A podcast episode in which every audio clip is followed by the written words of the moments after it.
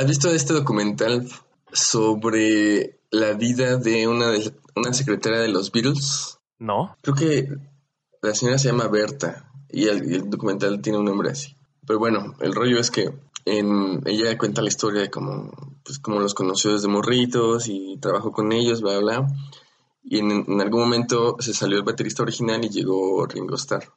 Entonces, ya para ese entonces, ya tenían un buen de fans. Y Ringo se incorpora, es como el nuevo, y un día llega a la oficina y le dice, ¿sabes qué, Berta? Eh, necesito que me ayudes a contestar cartas, porque son un chingo. Y, y no sé qué hacer, o sea, no sé cómo contestarle una carta a un fan. Entonces él dijo, tengo mucho trabajo. Entonces insistió, insistió, hasta que le dijo, bueno, yo voy a pasar a tu casa y te ayudo. y cuando llegó a la casa de Ringo, eran nueve cartas las que tenía. y a ellos les llegaban cientos de cartas diario para los otros. Sí. Pero después creo que se le quedó como costumbre visitar la casa de la, de la mamá de Ringo y, y creo que ir cada semana, así durante toda la vida, para tomar el té y esos rollos de ingleses. Rollos de... Fíjate que siempre he querido tomar té con leche y nunca me he atrevido. Siento que no van. Ah, a, mí no, a mí no se me antoja. Ajá, exacto. Pero veo a esos güeyes que lo disfrutan tanto digo, algún día. Igual ya cuando estés como en tu en tus crisis de los 25 convirtiéndote en un adulto en un adulto más consolidado. En la semana vi como una entrevista con Guillermo del Toro. Este, y él decía, básicamente era como un mensaje de estos positivos, ¿no? Ajá. Y decía, pasa los 20. Yo sé que los 20 es un desvergue y no entiendes nada y solo tienes preguntas. Los 30 todo empieza a ser más claro, pero los 40 ya es la cima, ¿no? Ok. ¿Estás de acuerdo?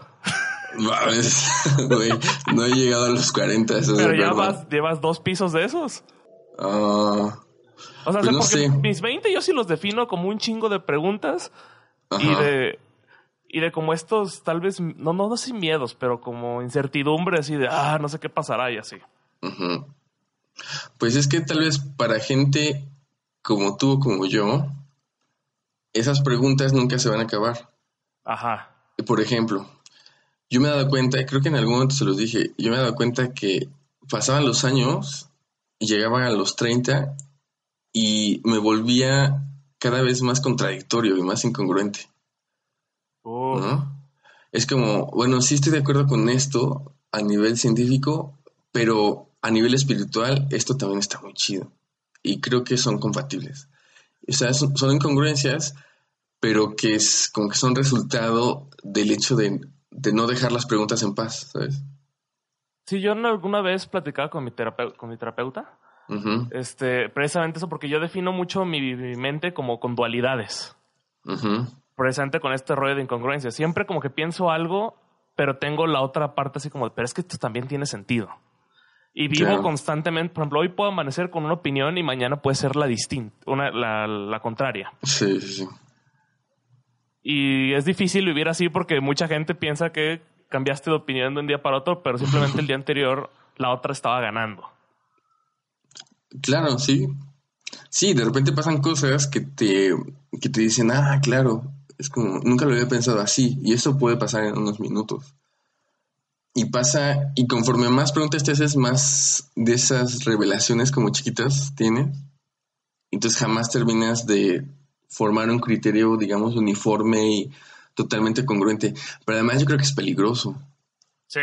O sea, es peligroso tener algo así súper fijo y decir de aquí no me muevo porque estoy totalmente convencido, ¿no? O sea, los judíos, los judíos la pasaron muy mal por gente como, como esta que te estoy diciendo.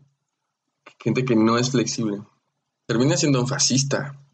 Así como, como mini fascismos de la vida cotidiana o grandes fascismos tipo Trump, eh, lo dices- dicen los españoles, Trump, Trump o pues no sé, toda esta gente de la ultraderecha que le llaman. O sea, esos fascismos no se viven solamente con esos personajes, sino todos los días cuando dices, ay, me cagan los nacos, ay, me cagan los güeros, o me cagan los taxistas, o no sé. Son prejuicios súper, Son prejuicios súper, este, como solidificados. Y son muy chiquitos, pero, pero creo que sí vienen de la idea de que tenemos que tener una idea fija y uniforme para ser congruente. Eh, se me hace más peligroso que benéfico. Pero también del otro lado creo que es muy peligroso también tener muchas preguntas. Porque yo mm. veo toda esta gente que tiene, como dices, la idea clara, entre comillas, en su cabeza es muy claro que las cosas son como ellos creen. Y creo que viven al menos más felices, entre comillas. Porque entre más preguntas te haces, según yo, más miserable eres. Bueno, es que no sé si es más miserable. O sea, si estás más. Vives más en la incertidumbre, eso sí. Pero no sé si más miserable. Es que la ignorancia Depende de qué preguntas estés. Y sí, la gente que vive como. Vive en un, en un mundo que cree. que cree poder explicar y que está muy estable. Pues sí, esa gente como. digamos que ya no tiene tantas incomodidades en ese sentido, no vive en la incertidumbre. Pero no sé si eso es lo que yo quiero, por ejemplo. Regresando a la pregunta de los 20, los 30 y los 40, se supone que yo estaré ahorita en una etapa donde hay muchas respuestas y todo se clarifica, pero eso funcionaría para otro perfil. Digamos que sí, sí hay cosas que, o sea, sí me estoy dando cuenta ahorita, por ejemplo, de cómo estaba de pendejo en los 20. O sea, eso sí lo tengo claro. pero no porque pero no porque crea que tengo muchas cosas resueltas. Y a los 40, a lo mejor voy a regresar la mirada y decir, estás bien pendejo a los 32 o 31, ¿no? Sí, probablemente tiene mucho sentido. Por ejemplo, yo tuve como un una crisis existencial cuando llegué a los 20. Porque yo siempre he visualizado mi vida como que va a tener una duración de 40 años, ¿no? Porque, o, sea, tengo argumentos medio pendejos, pero son argumentos. Porque mis generaciones de parte paterna, atrás de mí, por ejemplo, mi papá no llegó a los 40, mi abuelo a los 60, el tatarabuelo a los 50, murieron jóvenes, ¿no? Entonces yo digo, puta, si yo llego a los 40 ya la libré, ya de aquí tiempo extra. ya, no, ya no voy a saber qué hacer. Ajá, o más se va a festejar porque se logró el... Llegamos al tiempo extra. Ok. Entonces, cuando llego a los 20, llega esta realización de, güey, pues según tú, esta es la mitad de tu vida, güey. Y en, o sea, 20 años podrían, para algunas personas, sonar mucho tiempo, para otras sonar muy poquito tiempo, depende de cuánto han vivido. Pero cuando llegué y dije, puta, pues no ha pasado nada. Ajá, pues sí. Y llega como este rush de quiero hacer cosas. Tal vez como este miedo a la muerte, o no sé, porque yo soy creyente de que si te mueres ya no pasa nada. y tal vez eso acompañó e hizo más grande el, terror de los 20. ¿Quién hace, ¿Quién hace muchas cosas a los 20? Los músicos, güey. Ah, bueno, igual, como de toda la pirámide de músicos de la que vamos a hablar la semana pasada, unos poquitos ya tienen una trayectoria antes de los 20. De acuerdo. O sea, son esos, son los Messi que nos han vendido, ¿no? Y, en esos, que, con eso nos medimos, pero en realidad, ¿quién hace un chingo de cosas a los 20? O, ok, hay otros morros que crecieron como en cierto contexto, que tuvieron acceso a cierta educación y a educación extraescolar y, y ya viajaron o, o ya participaron en proyectos en el extranjero o cosas así. Pero um, pues no sé, no creo que seamos muchos. Yo creo que antes de los 20, poca gente, estadísticamente hay poca gente que ha hecho un chingo de cosas. Ahora, si llegas a los 30 y no has hecho cosas interesantes, ahí está como, ay, sí empiezas a preguntarte como, ay, güey, ¿por qué no he hecho cosas interesantes antes de los 30? Bueno, ya ahora ya tengo 30. ¿Cómo ves? ¿Tú qué consideras que... Ah, pues tú, ¿a qué, ¿a qué hiciste tu maestría? Mm, tenía 26. Ah, entonces, eso, es lo que tomas como la parte interesante. Ah, no, bueno, antes ya había hecho cosas que me habían gustado mucho, como irme a la sierra con el proyecto de alfabetización, como, como irme a presentar algunas ponencias fuera de México. Y luego la maestría, que ya ahí fue como una cosa más fuerte. Y sí, pero sí, ya, ya tenía algunas cosas que me hacían sentir que no estaba solamente pasando el tiempo. Eso, eso da miedo, güey.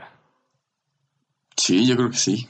El solamente, el sentir que solamente está pasando tiempo. Claro, porque, no sé, por ejemplo, a mí me pasó que después, yo estaba, estaba muy confiado que después de la maestría empecé el doctorado así súper rápido y no fue así. Pasaron varios años. Entonces ahí como que me entraba la ansiedad. Y al mismo tiempo estaba haciendo otras cosas, pero igual la ansiedad te puede llegar como involuntariamente. Y de aquí en adelante, pues quién sabe qué tantas cosas van a pasar. Ahorita es una, una etapa intensa, como estar haciendo muchas cosas al mismo tiempo pero quién sabe cuánto va a durar eso. Y una vez que terminas doctorado, que en teoría es como de los topes académicos, ¿para ti sigue algo o, no tienes plan de eso? Pues para mí sí que empezar a escribir cosas para publicar. Y Pero como rollo académico, ¿no? Ajá, rollo académico. Yo diría que también deberías dedicarte un tantillo a ficción. Bueno, aprovechando el espacio, ya que, ya que hiciste eso, este comentario, este, justo acabo de publicar en Facebook que voy a presentar la versión completa de la historia de cómo llegué a Querétaro. Que, publiqué hace unos días en Facebook también.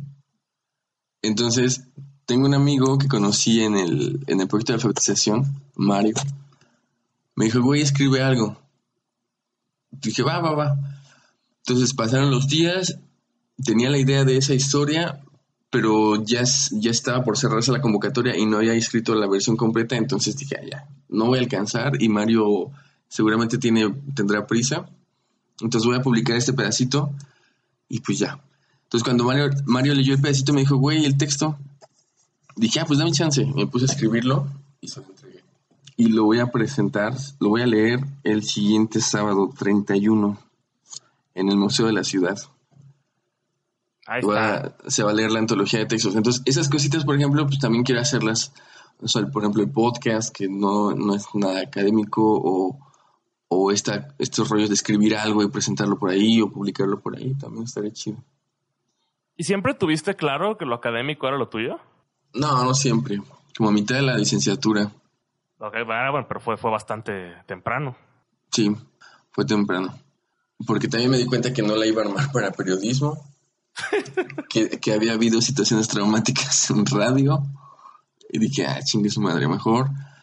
Creo que soy bueno para teoría, creo que soy bueno o me gusta la metodología, entonces pues, de aquí soy. Y además me gusta dar clases, entonces pues ya. Entonces tú. ¿Yo qué? Pues eso, en, esa, en esas preguntas de los 20, ¿cómo sientes que vas a llegar a los 30? Honestamente no tengo idea. Ajá. Porque hay, varias cosas este, que me gustaría hacer, otras que ya hice, pero que yo no veo como logros. Hay muchas cosas que muchas personas dicen, ah, eso está padre, pero yo no lo veo como algo, ah, huevo, esto es lo que quería. Este, por ejemplo, en el tema de cine sé que, a menos que me vaya, tenga una turbosuerte, puedo, puedo hacer algo en los 20, ¿no? sea, la mayoría empieza de las medias de los 30 en adelante. hacer ya algo grande. Claro. Entonces, como ese esa parte de medio es la incertidumbre de qué va a pasar. El tema de, las metas me falta tener a mediano plazo. Mm. Porque, también la parte de licenciatura está ahí. Pero tengo como esa espinilla, algo me dice que en, en algún momento la voy a dejar, ¿no? Ajá. E igual no, no sé. hay muchos no sé en, en mis 20. Eso era también un chiste que tenía con mi psicóloga en algún momento. Todo era no sé. Mm. Así definiría mis 20. No sé. Eso puede ser el título para este podcast. No sé. No sé. Está chingón. Y teníamos una excusa para hacer el programa de hoy. Sí. Pero fíjate, antes de. Para ir como entrándole a ese tema, tal vez podemos conectar con otra cosa que estaba, que estaba escuchando ayer en la noche, que tiene que ver con radio y se me hizo súper interesante. Eh, ayer en la noche venía manejando del DF para acá casi nunca, nunca manejo, pero ayer traía el coche. Y antes de llegar a, bueno, a la mitad de camino, pues, había un accidente. Entonces dije, ah, chingado. El accidente. Y yo ya, ya estaba cansado.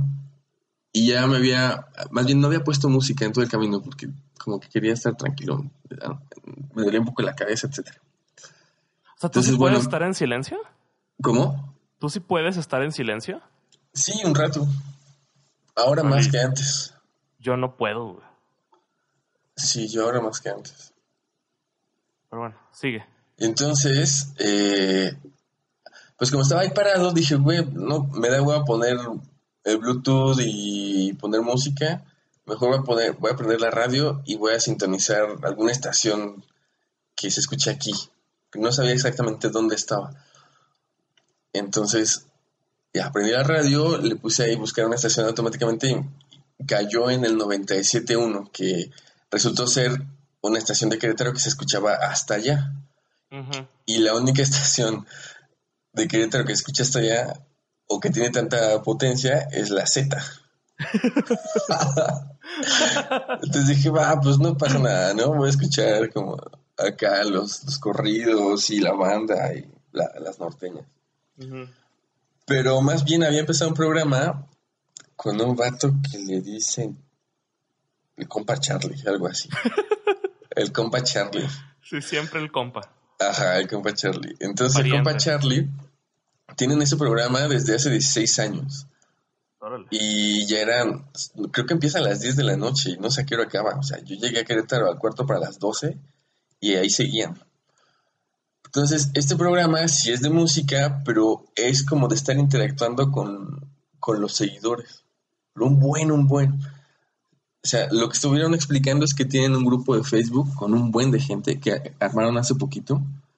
Y entonces ahí se conocen unos con otros y se mandan, le mandan mensajes por WhatsApp mientras él está en, en cabina para pedirle canciones, pero sobre todo para pedirle consejos.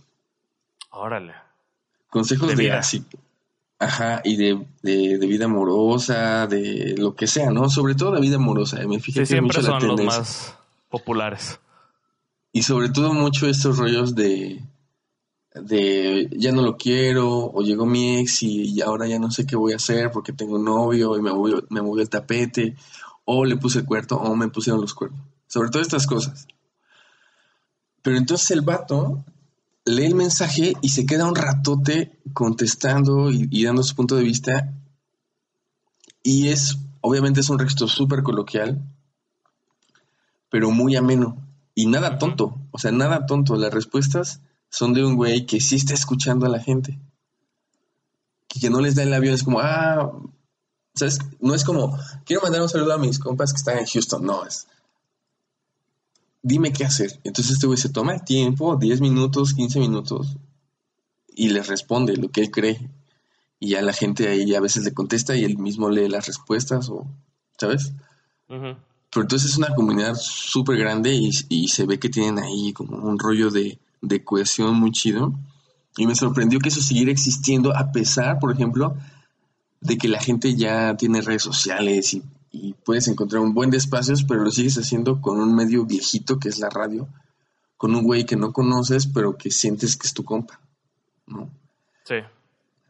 Entonces, eso, es- eso me pareció súper chido.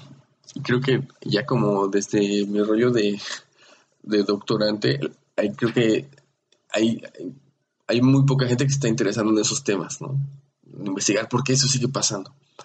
Pero el rollo era que me llamó la atención que en ningún comentario, fíjate, es la Z, es el compa Charlie, son las 12 de la noche, pero en ninguno de los comentarios y de los consejos que dio se escuchó un tono machista, en ninguno.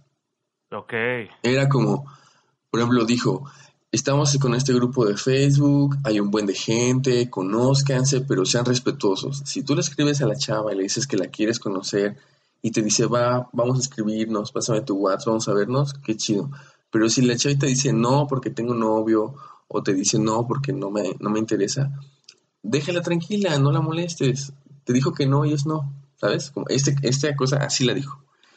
O el rollo de, este, es que regresó mi exnovio y ahora tengo un novio acá y, y no sé qué hacer. Eh, Como estos, estos consejos de, pues al final tú eres la que decides, no es una competición para ver quién, quién se gana el premio de los dos.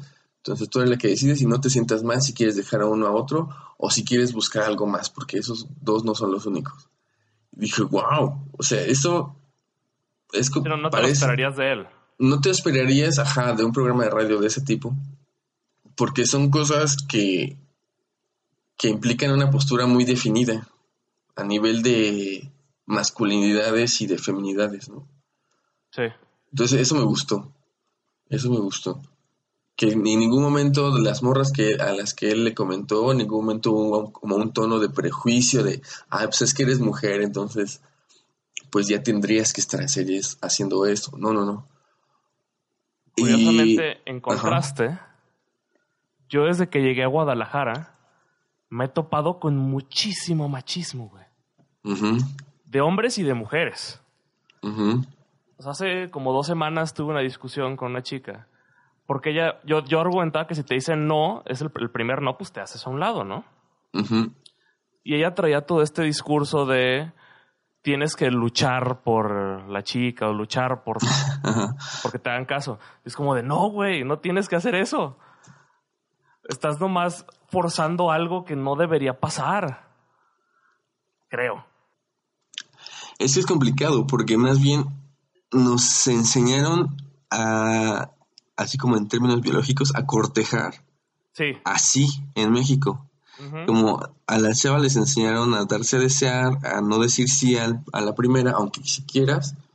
Y a los hombres les enseñaron que el primer no no es el definitivo. Sí, no, Entonces, ah, bueno, si, creciste, si creciste en eso, es difícil saber cuándo un no es definitivo o cuándo no es definitivo. Y para las mujeres y los hombres. bueno, yo crecí además en, en, un- en una educación machista, ¿no? Es- Y es algo que muchas veces no te das cuenta que crees ahí hasta que vas como conociendo diferentes puntos de vista. Dices, no mames, esto es machismo. Por ejemplo, el otro día estaba escuchando un podcast con Marion Rain Raymore, ¿se llama Reynolds? No sé si lo ubicas, la de Fox Sports. Mm, creo que sí, pero no estoy seguro del nombre. Bueno, y ella estaba platicando algo que yo ni siquiera había pasado por mi cabeza. Y es que en, lo- en los, est- en, los, en los bancos, ya ves que siempre que entras a un banco el aire acondicionado está muy fuerte. Ajá. La temperatura es algo machista porque los es- está esa, a, ese, a esa temperatura porque los hombres usan saco, pero las mujeres tienen falda y por eso siempre se están congelando. Ok. Entonces nunca le bajan porque si el hombre, el hombre no se puede quitar el saco y le va a dar calor. Ajá. Y yo así de, no Ah, mames, yo nunca, jamás me hubiera pasado por la cabeza que eso era un tema. Sí, sí, sí. Yo no había Y así es con muchas cosas de la vida. De, de nuevo, como mencionabas, a mí me enseñaron y en las mismas películas te reafirman esto. De si te dice que no, es porque seguro te quiere, güey. Sigue luchando, güey. Ajá. Si te dice que no, tú lo vas a lograr si sigues insistiendo. Y no creo que las cosas deberían funcionar así, güey. No, yo creo que no, no deberían funcionar así. El rollo es cómo hacer para deseducarnos en todo eso y a entender que si yo digo no es definitivo y si yo escucho no es definitivo. Y si yo digo sí, no hay bronca. Como no pasa nada si yo a la primera digo sí. No, Sí, no, no, No te vas a ver promiscuo o promiscua. claro. Que ese tal vez sea el miedo. Yo creo que se está muy en el fondo de lo que pasa en todos estos rollos que se han desatado de, de Me Too y de otros movimientos y el anti-Me Too y tal vez al- alguna, alguna parte de lo que está pasando en México. Porque las morras no pueden vivir su vida de pareja como a ellas se les dé la gana, de manera abierta, sin tener que, entre comillas, darse a desear y esos rollos que son, son muy machistas. Y hasta confusos, güey. Claro, Porque- sí. De repente te dicen, digo, yo crezco en esta comunidad y luego le pegas a eso, que además en mi adolescencia entro una- a la comunidad gamer, que es una comunidad todavía más machista, Sí. que, que no- que nunca he entendido por qué, si en teoría es una comunidad de internet que debería ser más abierta, pero no, es una comunidad muy machista, en el que las mujeres les, les da miedo ser mujeres porque si dicen que son mujeres las acosan, o porque son malas jugando un videojuego. Entonces, crezco en este mundo y cuando empiezo a, a descubrir todo esto, digo, no mames, lo mal, lo podridos que estamos todos, ¿no? Además, Guadalajara tradicional, iglesias cada esquina. Y todo mundo está de acuerdo con, insistámosle a las mujeres, la mujer va a servir la comida, tú quédate sentado. Mi abuela, yo me acuerdo que me decía, no, espérame, yo te sirvo. Y yo, pues déjame pararme. Y no se podía, porque no, no se debía, entre comillas. Claro. Incluso ahorita estoy pensando mientras escucho que habrá como cierto sector que crea que nosotros no tendríamos que estar hablando de esto, ¿sabes? Sí, por- ese era mi miedo principalmente. Ajá. Y de alguna manera creo que está, estoy de acuerdo con ese pensamiento y no. Es digo, de- de- regresando a lo de las contradicciones, Ajá. de alguna manera creo que sí, nosotros, aunque estemos a favor del movimiento, nuestra opinión es irrelevante Ujú. y lo que deberíamos de hacer simplemente es quedarnos callados y esperar. Porque nosotros somos parte del problema o hemos sido parte del problema. Claro. Pero sí tenemos como cierto rol, como por ejemplo, en, como hombres, entre hombres, de, de no permitir que los compas sigan, haciendo cierta, sigan haciendo ciertas cosas, ¿no? O, o tener otros morritos a un lado y también acompañarlos en ese sentido. O sea, creo que no es un rol totalmente pasivo y en eso yo puedo estar en, en desacuerdo con la gente que dice a los hombres no les toca hacer nada. No, sí. Primero, como desa- desaprender un buen de cosas y luego ayudar que otros hombres que son muy cercanos desaprendan ciertas cosas. Quizá debería tomarse un, un poco como se toma en la comunidad LGBT, que es a los heterosexuales nos, nos llaman aliados, a los que los apoyamos, ¿no? que no es un tema de que, o sea, sí estar en modo activista, pero más que nada, como dices, cuando estás este, viendo algo injusto, pues decir, oye, güey, no te mames o ese tipo de cosas. Que de Claro. repente, de- regresando al punto de inicio que se me olvidó, cuando regreso aquí a Guadalajara después de dejar de estar aquí tres años, ujú. veo y de- una situación me llevó a ver am- amigos, no, conocidos que tenían prepa de hace siete años que no veía Ujú, de repente sí me quedé friseado porque eran güeyes homofóbicos, machistas. Y yo así de que, espérame, espérame, ¿en qué momento? O sea, ¿siempre fueron así? ¿O hasta ahorita, y hasta ahorita los noté? ¿O se hicieron así con el tiempo? güey? Siempre fueron así. Y había un el comentario que sí me molestó mucho y de hecho dejé de hablar con esa persona toda la noche porque era una fiesta. Pues tampoco era para ponerme a pelear, creo. Ujú, Fue un tipo que había un, un chavo que era gay que estaba tomando fotos, ¿no? Estaba con sus Ajá. amigas y era fotógrafo. Y este vato saca el tema y no me acuerdo cómo llegó y dice, no, mientras a mí no se me acerquen. Ah, no, él, él- él dice, no, a mí me vale que coman verga. Quieren comer verga todo el día. Pero mientras a mí no se me, se me acerquen, yo estoy feliz con ellos. Y así de, güey, no es una enfermedad, no se te va a pegar. Claro. O sea, Pero- no se le acerquen en ningún sentido. Ajá, así de que mientras no le hablen, güey, básicamente. Porque, lo va- porque era este tipo de masculinidad frágil que empieza a decir que todo, ahora resulta que todos los gays quieren con él, ¿no? Ajá. Y Sí, es como de, güey, no mames. Sí, sí, sí. ¿Y que le dijiste algo o no? Le empecé a decir, pero después me empecé a aprender y dije, no, mejor me voy a alejar de esta mesa. Porque quiero disfrutar, porque era la grabación de un amigo. y estaba tomando. Entonces dije, esto se va a poner muy mal. Entonces me fui de ahí. Ya. Habrá como un término equivalente al malacopa, pero para los güeyes que se ponen intensos con las discusiones. Pues debería de haber, porque yo puedo llegar a ser de esos. Hay que buscarlo. O sea, si yo hubo una reunión que tuve también hace como un mes o dos.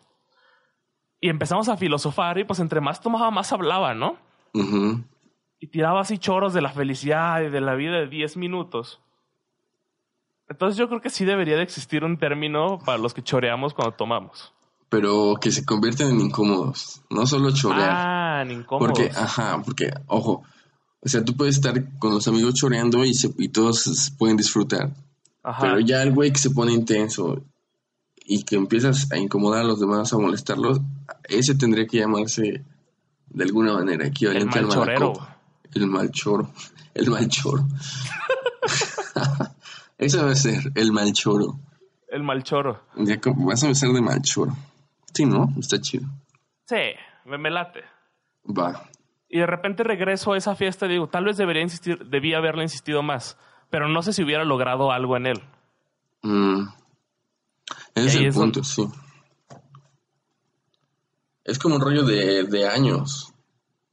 O sea, por ejemplo, a ti, ¿cuánto tiempo te tocó, te tomó darte cuenta de que tus compas de la prepa y secundaria eran machistas? Te tomó varios años. Sí, pues me separé de ellos. O sea, ellos no los veía desde el 2012, güey. Ajá. Los acabo de ver y noté la diferencia. Ya. Pero, por ejemplo, yo no sé en qué punto, porque en algún momento obviamente yo también fui machista, crecí en esa área. Y tal vez en, en- en mi vida actual siga teniendo actitudes machistas de las cuales no estoy enterado, que es muy probable. Sí. No sé, en- lo que no sé es en qué momento dije, ah, todo esto está mal. O sea, no, no sé si hubo un momento de realización o simplemente de ver y aprender de cosas, de repente me fue cambiando poco a poco. Sí, es poco a poco, es como en- encontrarte una chava que te, que te reeduca y te dice esto, esto no, esto no, esto tampoco. Empezar a discutir con los amigos. Es como, es poco a poco. Porque luego van, como dices, van a ir surgiendo cosas como esta de, lo- de la temperatura en los bancos, por ejemplo. Dices, ah, claro, para mí eso es neutral. Pero no es neutral, ¿no? Es como darte cuenta de que las cosas no son neutrales. Y eso pues nunca se acaba hay como pequeños momen- momentos de iluminación. Es como, ah, claro. Pero Ándale, son puede- parte de un proceso grandote. Sí, pero el aclaro viene ya que aceptaste que existe un problema. Sí. Por- porque de nuevo también está igual que con, con los, con los LGBT, el montón de personas que dicen que están a favor, pero que realmente no están a favor. O sea, simplemente lo hacen por moda o porque no los critiquen. Sí, porque es cool ser Ajá. amigo y respetarlos. Pero no entienden el por qué. O sea, para ellos todo es normal. Ajá. Y creo que el tema debería estar en primero aceptar que todos somos el problema. Sea, porque muchos dicen así de, ay, hay algunos que sí las apoyan. Pues, güey, tuvimos años que probablemente no las apoyamos, algunos. Pero probablemente va a haber algún güey que sí siempre toda la vida las aceptó, ¿no? Y toda la vida las reconoció y toda la vida supo que había un pedo. Quién sabe, lo dudo, la verdad. Al menos en México. Pero puede que exista un par. El tema es que hay que decir sí, todos fuimos, somos el problema. Ajá. Y ahí es donde yo creo que entonces el hombre no tiene un rol pasivo. Estoy de acuerdo con ellas en que no nos, no podemos llamarnos feministas o feministas, en que no nos toca a nosotros eh, organizar nada, en que no nos toca decir cómo se hacen las cosas. En eso estoy completamente de acuerdo. Pero de ahí a que tengamos que estar en una postura pasiva en la que no, no hablas, ni siquiera hablas del tema, ni siquiera corriges cosas pequeñas que estás viendo, en eso ya no estoy tan de acuerdo. Fíjate, Yo tengo esa dualidad. O sea, de alguna manera, digo, o sea, sí, deberíamos, sí debemos estar haciendo algo, como lo estamos haciendo ahorita. O sea, creo que sí es valioso de alguna manera que estemos hablando de eso. Porque el tema, o sea, todo inicia hablando, ¿no? Debería. Sí. O sea, todo inicia exponiendo que existe todo esto. Pero tal vez, como tú dices, tal vez es un tema de nosotros no iniciar, nomás simplemente seguir la corriente. Más bien, es Porque que... no deberíamos ser líderes. Es que lo que yo veo mal es que un hombre agarra y empieza a impulsar el movimiento. Siento que eso lo mancharía más que ayudarlo. Sí, eso no, eso no nos toca. No nos toca, a ver, no nos toca involucrarnos como, como agentes activos o de organización de movimientos feministas. Eso no. O sea, y la gente que, y los morros y los vatos que están escuchando y que creen que sí, que sí les toca salir a ayudar a, a- poner las cartulinas y a decirles cómo, cómo diseñarlas y, y por dónde marchar, pues, la neta no, o sea, no les toca a ustedes. Pero creo que del otro lado sí nos toca, por ejemplo, trabajar los temas de masculinidades.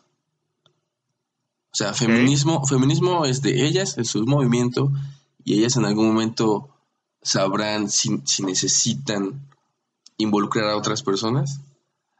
Pero el rollo de masculinidades sí podemos trabajarlo nosotros, ¿no? Y van de la mano y se retroalimentan y no sé qué, pero, pero a la vez es, es distinto. A la vez es un movimiento distinto. No nos toca a nosotros, por ejemplo, este, salir y manifestarnos por las morras a las que están secuestrando. Y eso es parte del movimiento feminista. Pero sí nos toca tal vez en un taller o en una facultad dar una clase sobre masculinidades y, ponernos con otros morros a criticar y a cuestionar cómo nos han educado. ¿Y crees que eso haga algún efecto, güey? Pues sí,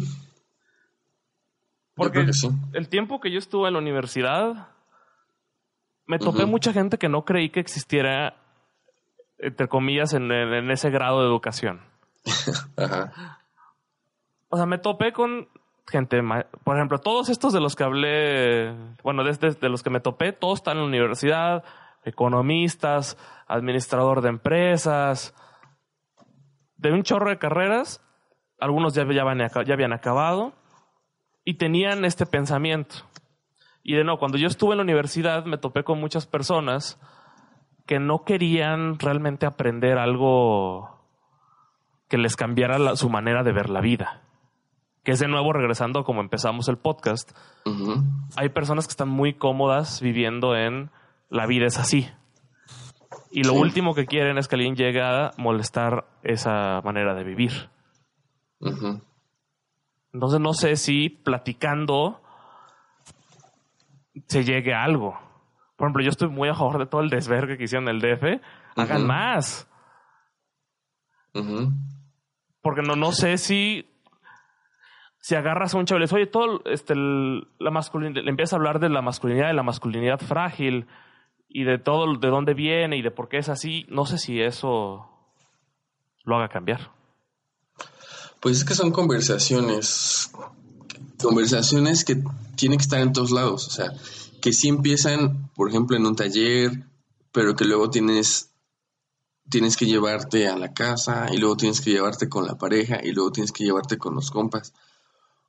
Porque claro, un espacio de conversación que es un día a la semana estoy expuesto a pláticas o a conversaciones sobre masculinidades, pero los demás días estoy rodeado de gente que no se interesa en ese tema, pues no, los hábitos de toda esa gente terminan contaminándote más que la charla, sino es estar hablando de eso por todos lados y haciendo cosas, o sea, sí también, haciendo cosas. yo creo que más bien ahorita debería más bien hablarse en todos lados, como dices, o sea, no, no, no simplemente un taller. No creo que esa tarea de, un taller el el intentar erradicar eso. Yo creo que es tarea ahora sí que de, los medios. Hablen, de, hablar todo el tiempo de eso, para normalizarlo. Pues sí, pero yo creo que ellos son los, bueno, los medios acá mainstream son los que menos están interesados en que se hable de eso. Pues claro, hicieron noticia que golpearon a un reportero en lugar que toda la marcha. Sí, entonces no podemos confiar en ellos, ¿sabes? bueno, no podemos esperar nada de ellos. ¿Entonces? ¿De quién pues puedo esperar algo? Pues de otros espacios como, no sé, medios alternativos, como, no sé, como la actividad en redes sociales, que se politice más, que no solamente empieza a compartir cosas de, humor, sino de, de vez en cuando o frecuentemente también tomes postura. Es que también, yo digo que las generaciones vivas ya valieron pito. Al menos las que tienen como de 9, 10 años para adelante. Yo creo que los que los que podrían hacer algo son los padres, que están como tú, que están educando niños y niñas, para no enseñarles la diferencia, sino simplemente que crezcan como humanos y sabiendo pues que una mujer es un humano más, güey. No, no, es, no es alguien diferente al hombre. O sea, en algunos aspectos fisiológicos sí. Pero verse... Porque también el rollo de igualdad no me gusta, me gusta la, equidad, me gusta más.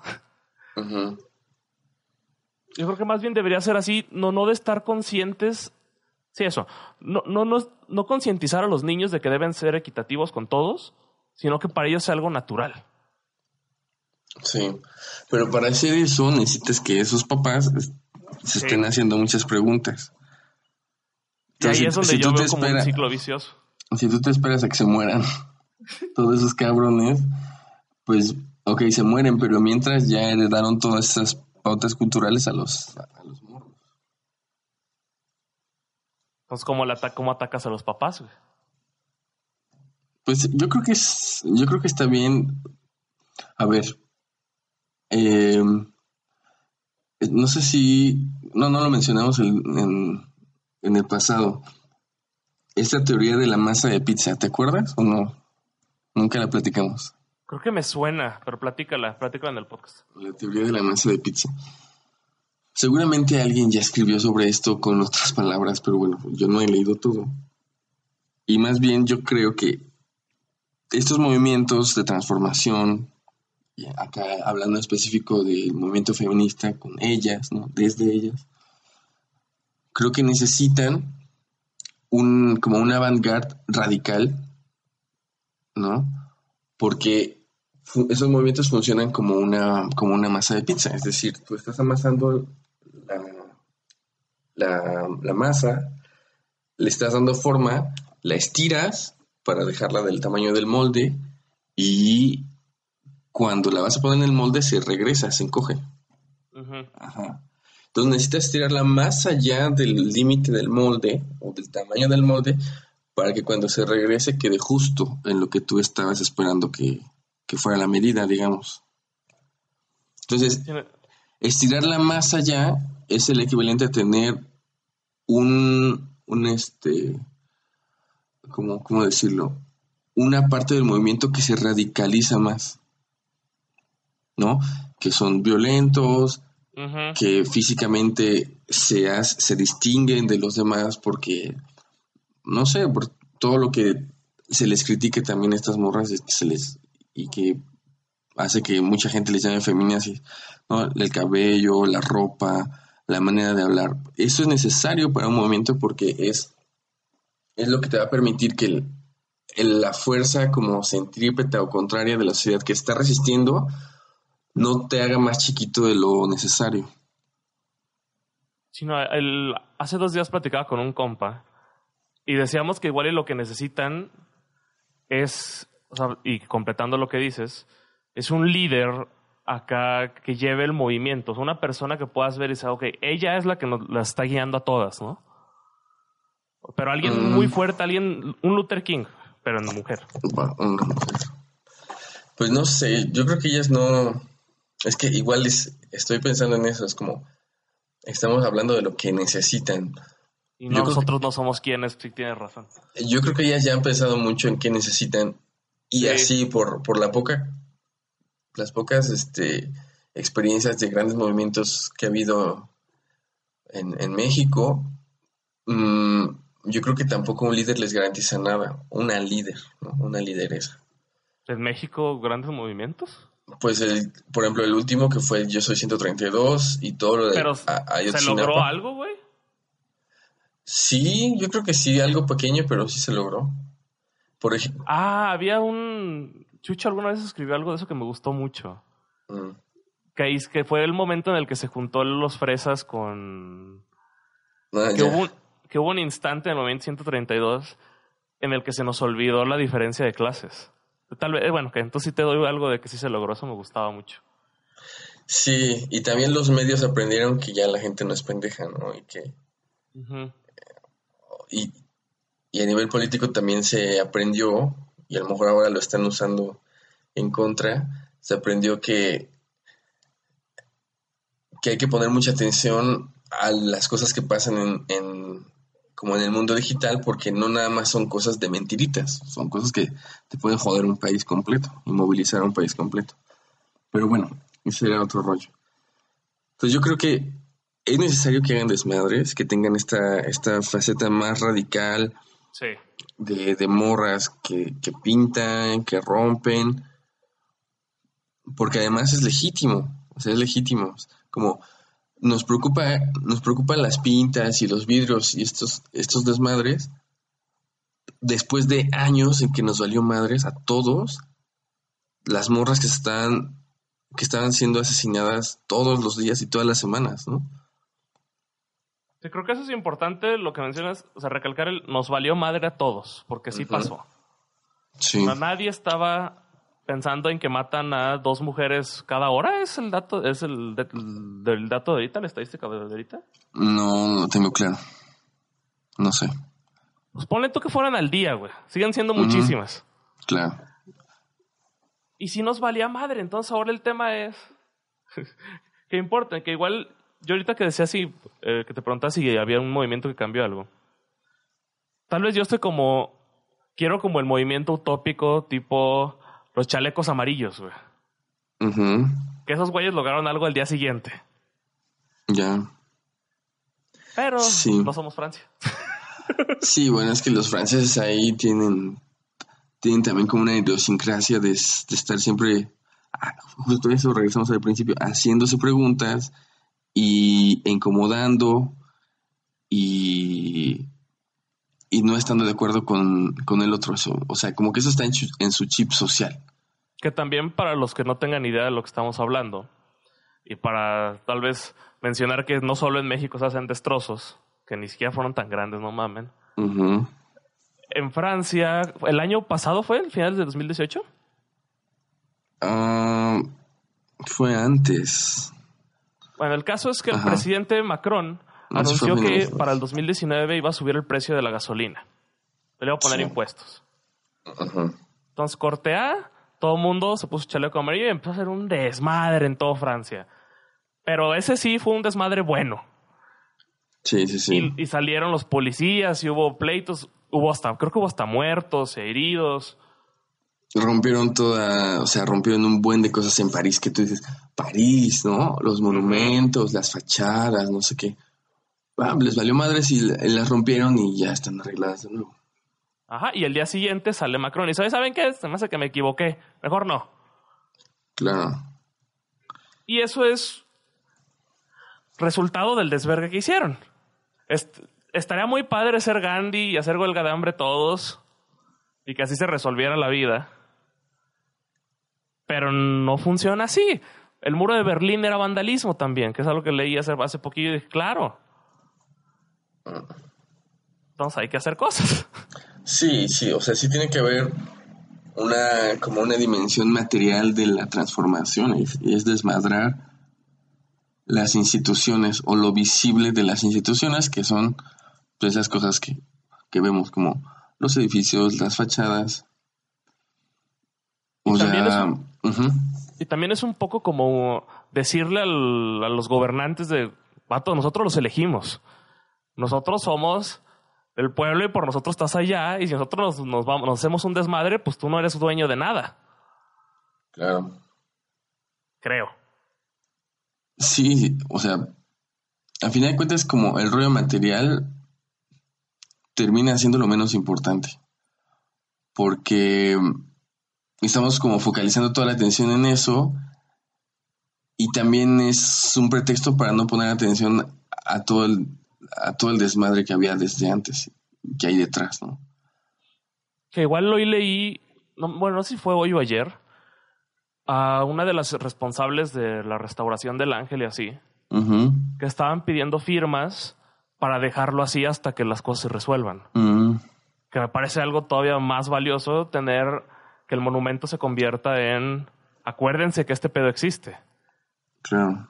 Que, ese, que el monumento más importante de la Ciudad de México sea un reflejo de lo mal que está el país con los feminicidios es importante para todas las personas que vayan, todas las personas extranjeras, pasan un chingo de personas ahí y refleja el momento que estamos viviendo. Y además no, o sea, no sé, es menos es menos fácil que se olvide, pues. Porque, a ver, es como, a ver, hicimos un buen de desmadres, pero no hubo ningún, como, ningún estrago material. Entonces, después de seis meses ya nadie habla de esto. Después de seis meses, todas las publicaciones de Facebook ya están escondidas, quién sabe dónde, porque nadie va a ir por ellas a buscarlas. Ya el trending, trending topic ya tampoco nadie lo ve. Entonces ya no se ve nada. En dos o tres meses o en seis ya no se ve nada. Y este rollo es que siga ahí visible, que nos, que nos siga interpelando el, eh, eh, lo, que, lo que pintamos, lo que rompimos, porque es, va a ser como sinónimo de que todavía no acabamos. Sí, o sea, imagínate el, mundo este utópico en el que se está limpiando porque ya no hay, eh, ya no tenemos esta cifra de dos mujeres asesinadas por oro por día o como sea. Qué padre, o sea, sería un momento, ahora sí festejan el ángel, güey. No porque metió tres goles el chicharito. sí. ¿No? Claro, sí, sí, sí. Sí, yo creo que tiene que haber también más, o sea, más discusión, más plática, más, más confrontación. Yo tengo, hay una frase de mi abuela que desde que la escuchaba decía, esto está raro, ¿no? Esto está raro. Porque era, mm, un válgame Dios no compromete a nadie. Así decía. En este rollo de, no te metas a discusiones polémicas ni incómodas. Tú nada más digas, ay, válgame Dios, sí, qué mal o qué bien. Y ya, no discutas. No está bien confrontar. Este rollo está ahí en el chip del mexicano y no nos gusta incomodar o que nos incomoden con temas, con temas que pueden ser ahí este debatibles, polémicos, tabúes, ajá. Entonces te habla de que jamás vamos a poder hablar de política o de religión o de fútbol sin, sin enojarnos, ¿no? Y sin transformar algo. Pero es que es muy, y es, es muy importante hablar de eso. Sí, claro. Y también es muy importante escuchar el otro lado. Aun cuando no estemos de acuerdo en, en la opinión de muchas personas. Por ejemplo, la razón por la que escogimos este, este tema es porque yo leí una publicación tuya y me gustó lo que pusiste, que no sé si lo hiciste con esa intención, que era no ibas a borrar a las personas que estuvieran del lado contrario. Ajá. Y tal vez, y me parece valioso el tema de hay que pelearnos con esas personas, así como ellos tienen el derecho de decir por qué, por qué no, nosotros tenemos el derecho de decir por qué sí. Igual y no en redes sociales, igual en lo que en persona o lo que quieran. Pero sí tener la conversación mínimo, Ponle tú que no cambiaste, pero les dejaste la espinita, güey. Sí, sí, sí. Es importante debatir sobre los temas. Yo puse eso y ya para ir cerrando, este, más lo que vayas a comentar, mm, puse eso porque había estado viendo a, a muchos contactos, profesoras, profesores, este, chavas que están en el movimiento feminista que se habían puesto a bloquear gente, a bloquear gente que había comentado. Y dije, güey, pues es como bloqueas a la gente, tú te quedas con los contactos que con los que te sientes cómoda, que piensan como tú, en un mundo bello, armonioso, donde todo, donde todo funciona bien, mientras los otros siguen diciendo las mismas cosas en otros lados. O sea, no les, no le hiciste nada, nada más te los quitaste de la vista. No lo, no pretendiste transformar nada. Entonces eso se me hizo también un poco, es, es muy peligroso eso en las redes sociales, son como falsas comunidades donde un individuo tiene el poder de meter y sacar a quien sea. Una comunidad no funciona así, una comunidad, y Pauman lo, lo decía, ¿no? La verdadera comunidad es una en la que todos decidimos quién está y quién no está, cómo se hacen las cosas. No donde una persona tiene a, los, a todos en su bolsa y, los puede echar a la basura cuando quieran y ir recogiendo a otros cuando quieran, que es como funcionan las redes sociales. O sea, es que, pues sí, o sea, no, no hay mucho más que, decir sobre eso. Yo no publiqué nada sobre el tema en ninguna de mis redes sociales, yo retuiteaba nomás. Porque Digo, estaba como en ese conflicto de no sé si, si mi opinión debería de ser importante en este momento. Entonces yo simplemente daba likes y retuiteaba. Así, Y creo que, creo que es importante de nuevo, el tener conversación. El, y, no, Sí. y no bloquear a la Black Mirror, porque no, no, no falta mucho. Ya, ya existe el Neuralink, ya platicamos de eso. Ajá, No ajá. falta mucho para poder bloquear gente en la vida real. Y eso Sí, sí, sí. O sea, sin llegar, sin llegar a ser los malchoros de la reunión, pero sí hay que, sí hay que estar discutiendo todo esto.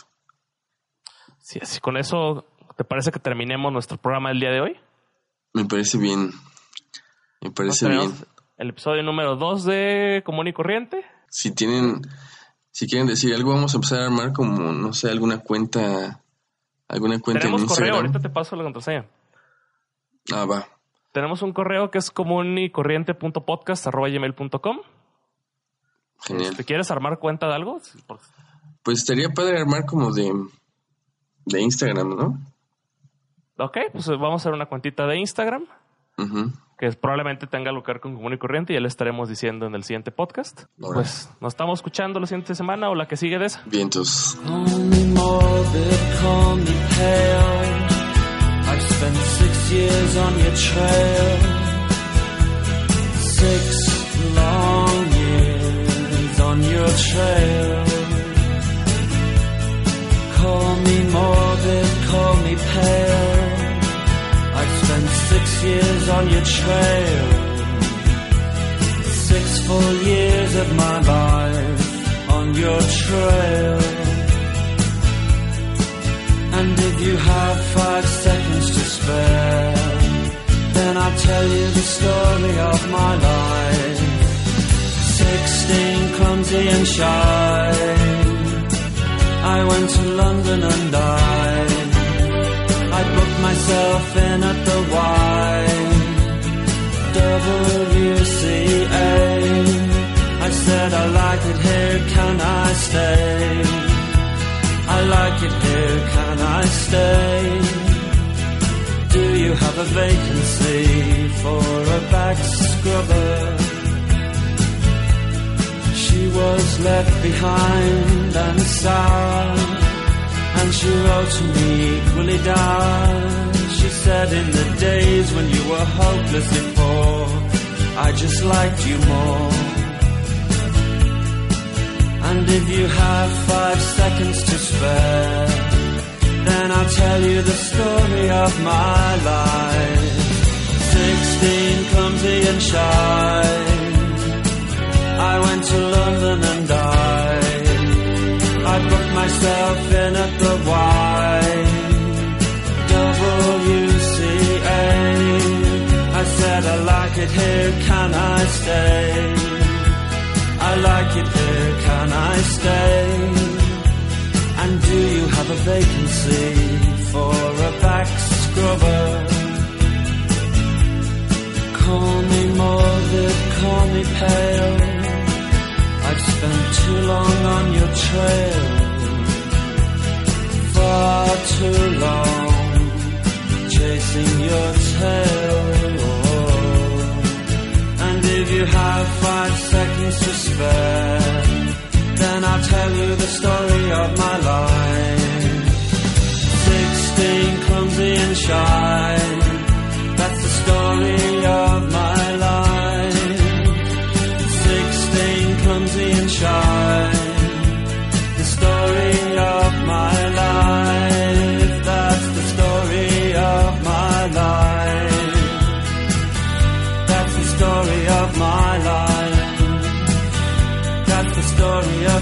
Love.